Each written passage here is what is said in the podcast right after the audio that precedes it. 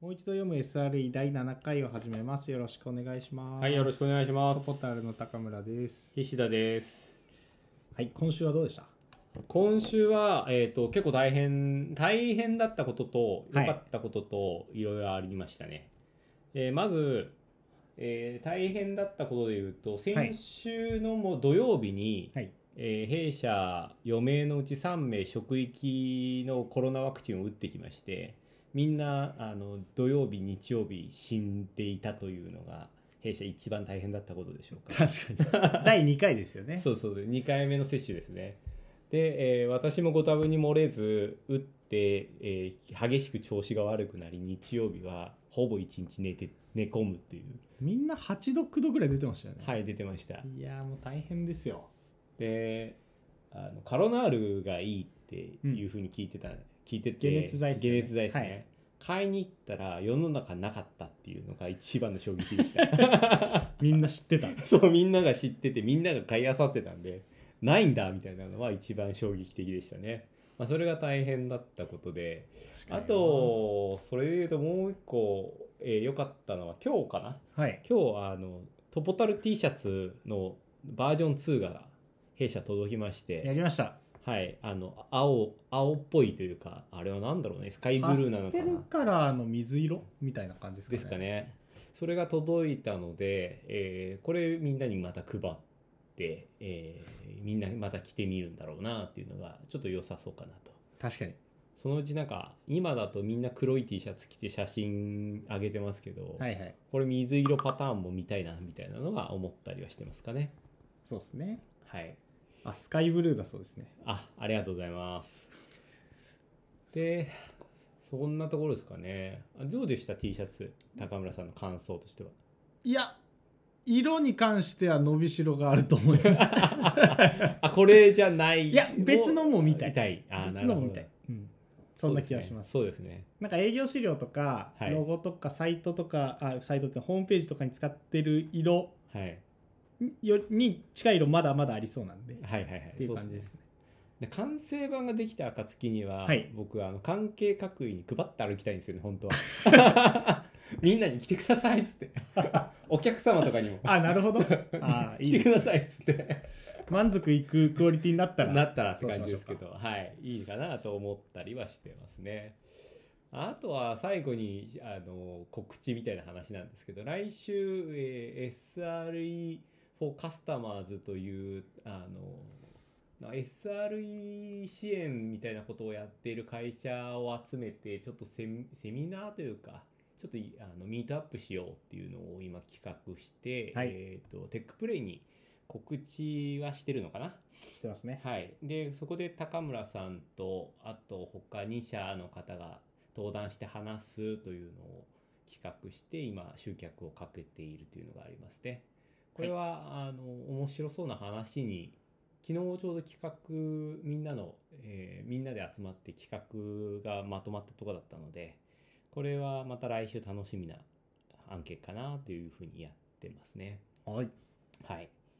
ぜひぜひ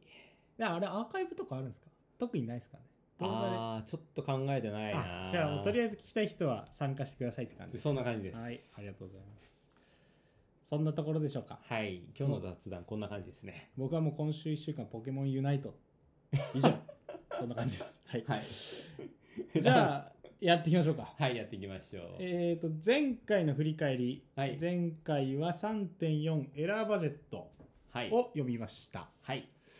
で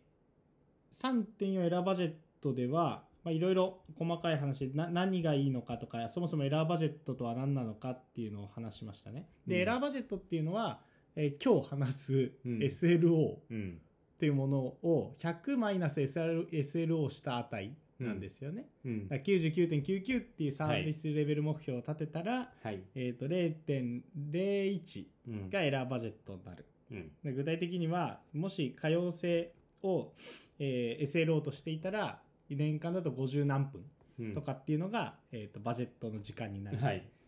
エラーバジェットの時間になるとか、うんそういう感じですね。はい、で、えー、と重要な点は何かで言うと SRE とはいプロダクト開発者ととの間で、えー共通のインセンティブを持って、はい。それについてディスカッションをしていくっていうことで、また、えっ、と、サイサイロのか、えー対策にもなるし、さこのサービスがどうあるべきかっていうディスカッションをより深めるものにもなる。っていうことが、まあ、さい最後の方にも書いてあった内容ですね。うんうん。はい。で、あとは、えーとこの章で焦点になっていたのが、はい。どういう流度でテストを書くかとか、うん。どのぐらい障害が起きていいかっていうところはどこまでいってもバランスはい。させなきゃいけなくて、それを定量的に決めることができる素晴らしい指標だとはい。いう話になってましたね。うんうん。大丈夫でしょう大丈夫です。まあ、要は開発者とか。はい。 SRE が一つの目標に向かうための、まあ、数値だよというのがエラーバジェットかなっていうのが前回の話で認識した内容になりますね。はい間違いないです。ありがとうございます。で、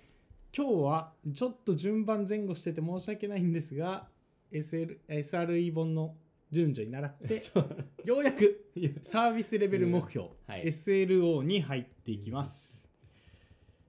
もう SLO は聞いたことありますよね。はい、き何度も出てきましたね。うんこういう読む間 に。そうですよね。で、SLA とかも聞いたことあるものですよね。はい、ありますね。はい。なんかそのあたりのメジャーなキーワードだけど、まだまだきちんとは理解してない方に向けて、わかりやすく説明できればと思っています。はい。はーで、い。この章では、S、サービスレベル目標っていうタイトルなんですけど、はい。 SLI はい。と SLO はい。と SLA、はい。これを一つずつ解説していきます。はい。はい、なので分かんないことがあったらあの途中で差し込んでください。そうですね。はい、ここは、こう、前段階で読んできてますけど、はい、まあ、なまあうーん関連をどう理解したらいいのかというのは結構難しか難しいなというのがはい、率直な感想だったので今日ちゃんと理解できるのかなっていうのはやや不安ではあります やっていきましょやう。っていきましょうはいじゃあ、えー早速4章39ページはいですね。 39ページで、えっとここでちなみにうんあれですね、2.6シェイクスピアサンプルのサービスっていう僕らが飛ばしちゃったところのサービスのは話いちはいょはっいと出てくるんですけど、そこまで詳しく理解してなくても、はいこの章理解できるのでああのサービス理解してなくてもこの章理解できるのではいそんなに気負いせず進められればと思います。そうですねはい、はい大丈夫です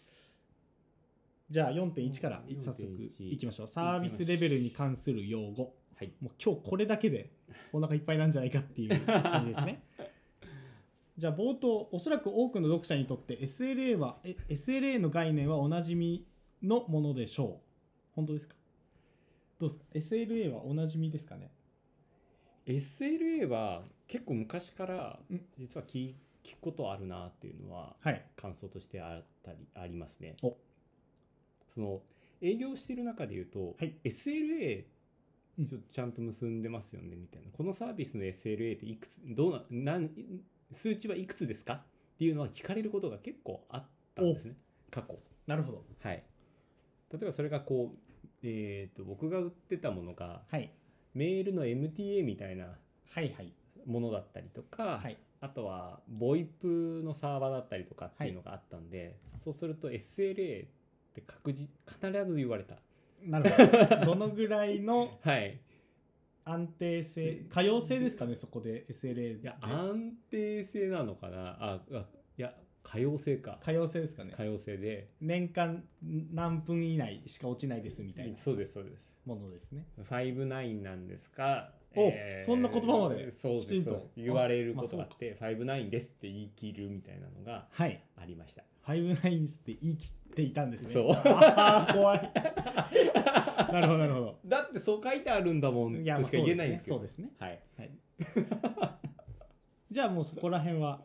そうですね SLA は馴染みがありまあす、よかったですよかったですただあのこの本の流れ SLA 最後の方なんではいちょっと一旦馴染みないかもしれないけれども SLI と SLO を先にやっていきますそうですねここは馴染みがなかったので、はい結構理解をしていくのが大変なんだろうなというのは読んでて感じましたねそうですよね。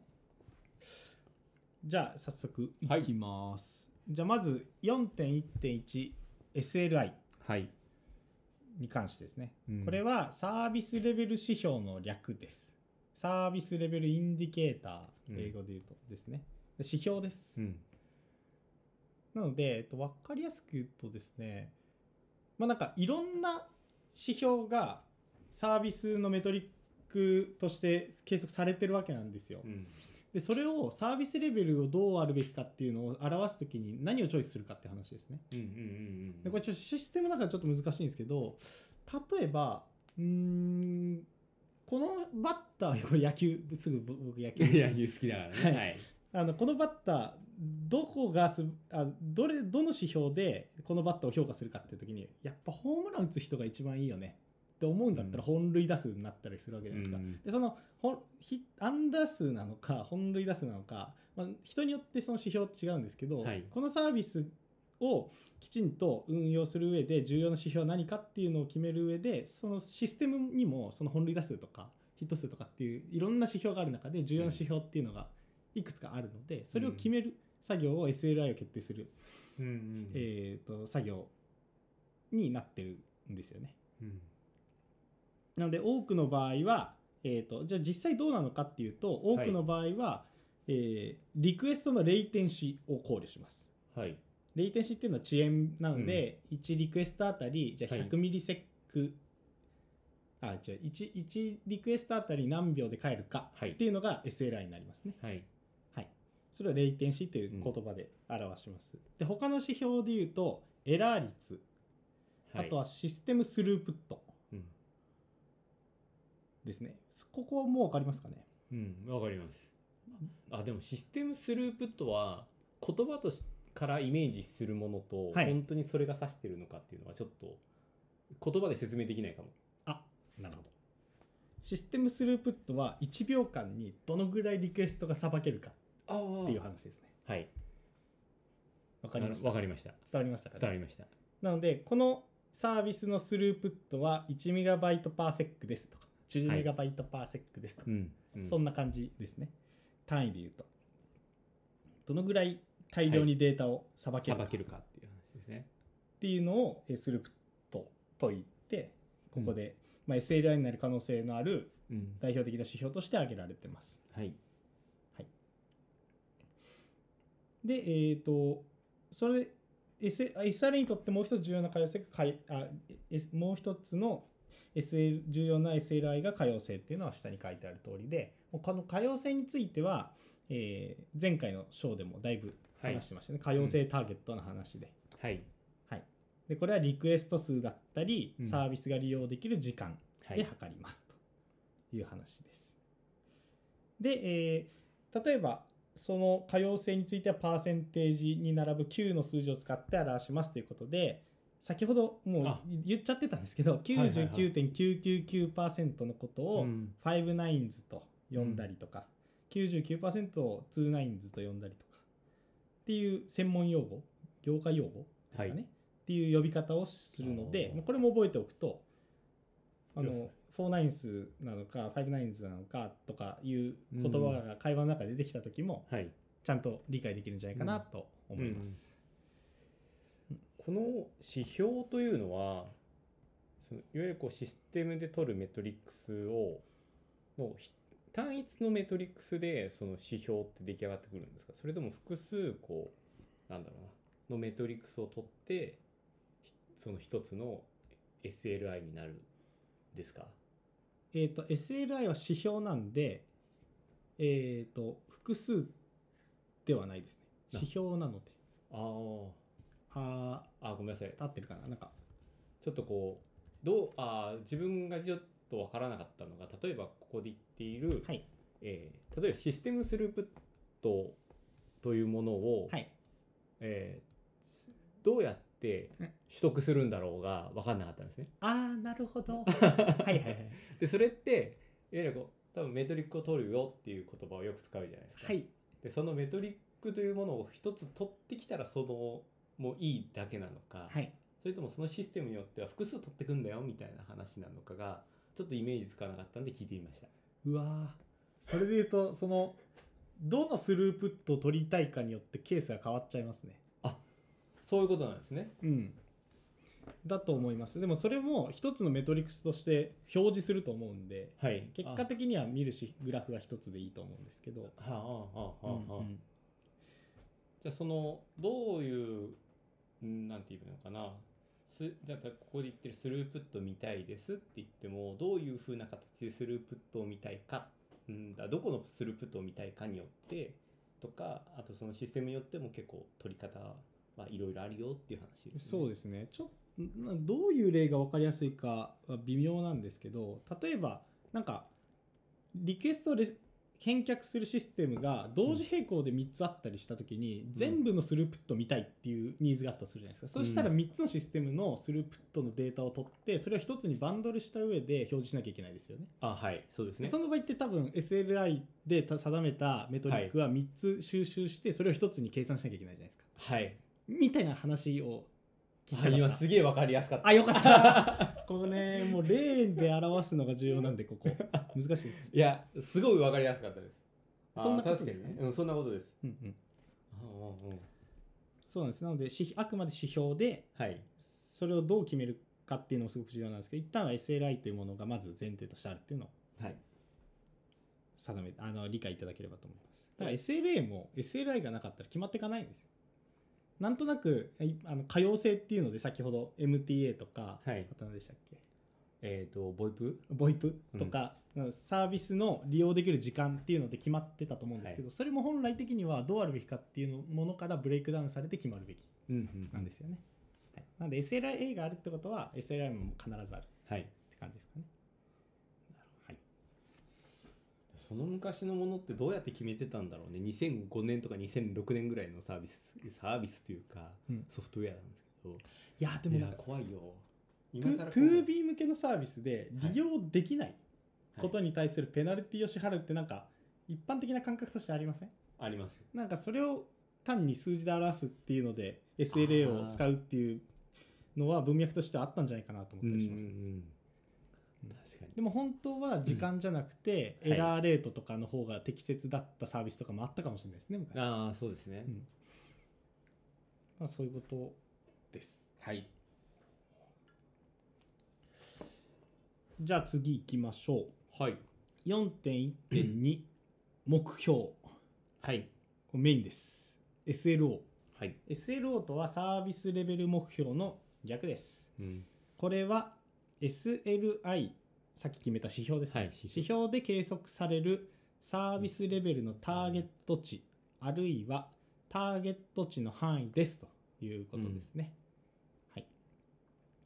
だから例えば SLI で計測される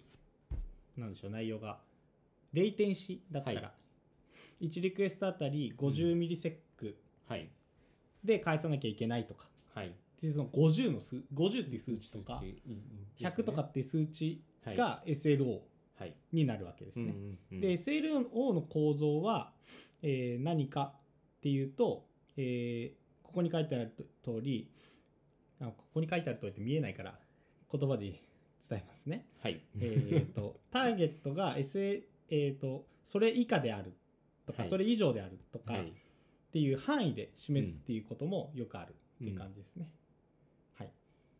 なので、えっ、と、スルー、スループトじゃないか。レイテンシはがい今50と100って言ったら、50ミリセック以上100ミリセック以内で返すのが重要っていうサービスもあったりしますし、はいえー100ミリセック以下であればはい OK っていうサービスもありますよね。うんなんかそのあたりはサービスによって、うんえー柔軟に決めていく必要があると。はいいう感じです。ここの説明も大丈夫ですかね。そうですね、ここはもう SLI が決まってたら、その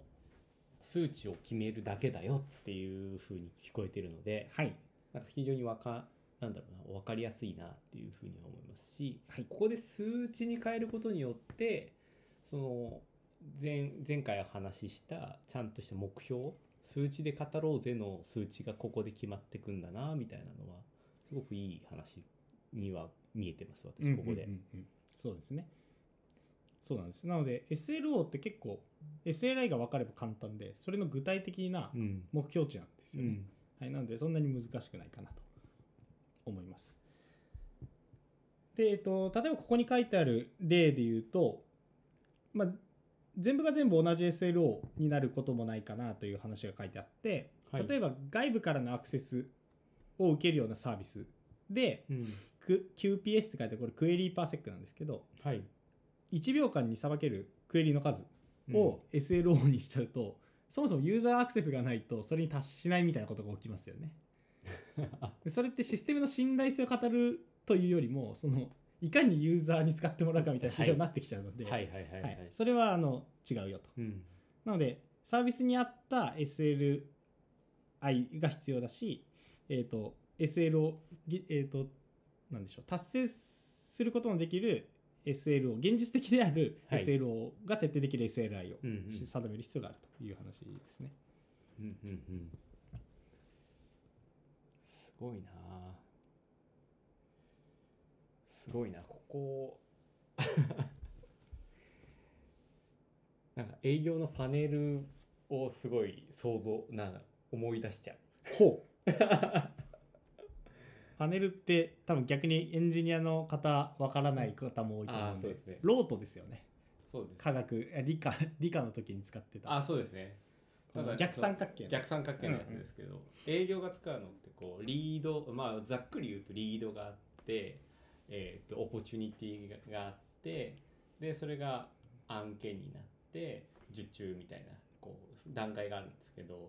それをそのフェーズそれを今言葉並べたものをフェーズって言うんですけどそのフェーズを変えるために何を目標に置いて行動するのかみたいなことを結構やるんですよね。はいはいはいそうするとこの行動目標って何を置くのかって結構大事だったりして、はいそれって商材によって結構違うんですよね確かに例えば電話で売り切る商材だともうどんだけ電話かけたかみたい なあそうですよね電話の数みたいなのを結構目標に置いたりする会社もあったりするんですはよ、いはい、そそれはあれですよねたくさん電話がつながれば、うんそれに比例して売り上げが立つだろうっていうのがあるからです そようねそうはです、いはいそうですけどえっ、と電話じゃなくてお客さんと対面して話をしてっていう流れの営業か活動が必要な商材になってくるとじゃあどういうコミュニケートしたのかだったりとかはいどういう訪問数だったのかとか結構その行動がかなり変わってしまうんで、はいその行動をどういうふうに取ってそれを目標値として置くかみたいな中間目標として置くかみたいなのを結構やったりするなあっていうのが昔あ営業組織作ってる中であったので はいなんかそれと似てるなあっていうのーをなるほどねふと思いました。確かにあれですよね例えばさっきの電話電話で言うと最初の数が必要だったっていうけどそうじゃないサービスっていうのは数がそこまで取れないけどたくさん売りたい場合とかっていうのは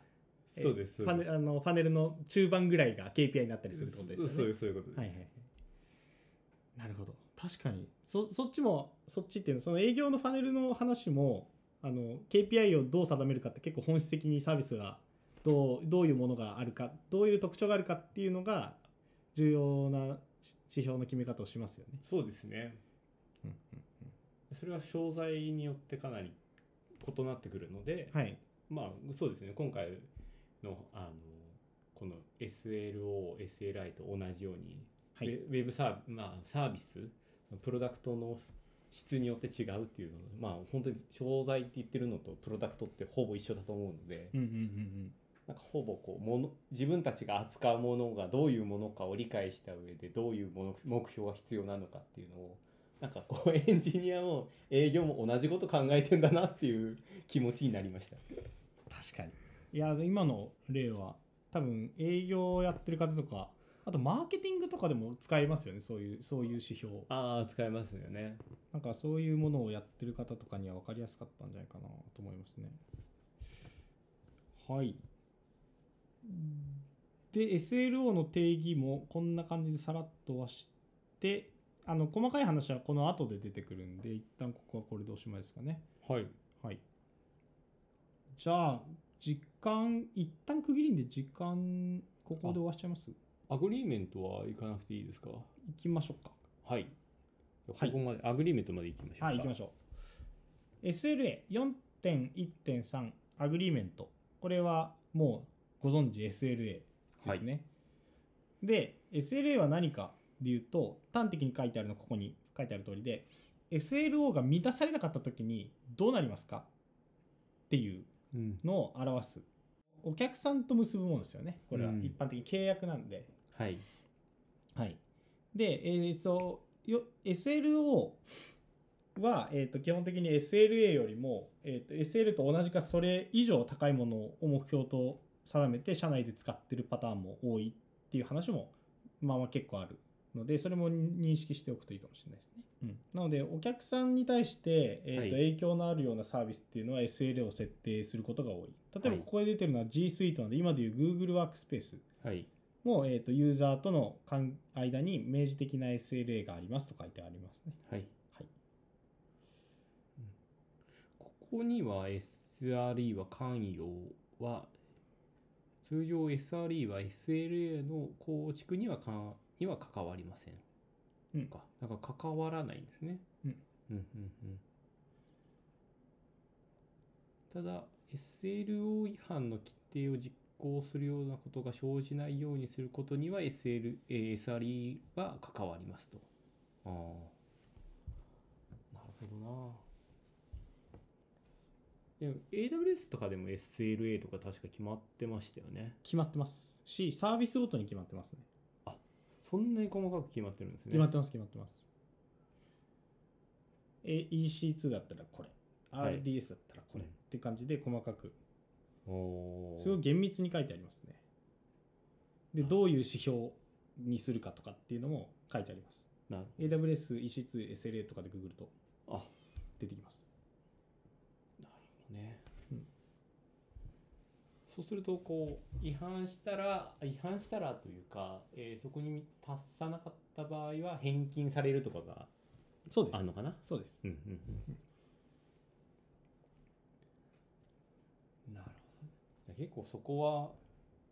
ビジネスインパクトは結構大きいですよねそうですね、まあ、うこんこで、この本で書いてあるのは払い戻しやペナルティといった金銭的なものが分かりやすいっていうふうに書いてある一方で他の形式になってることもありますっていうのも書いてありますねなのでお金じゃないものが返却されることもあるということですよねおーんお金じゃないものかどのものなんだろうわかんないなうんここ僕ちょっと調べてないですけどうんあれですねソシャゲだとワービーシュみたいな話なんですけどソシャゲは SLA 関係ないんで まあでも何かユーザーがはい得するようなというか得するようなものになるんでしょうねなんかお詫びみたいなものが何かある、はい出てくるってことですねですかねはいわかりましたはいいや結構ここまで今日話しましたけど4.2からは結構具体的な話に今度なっていくのかなはいそうですね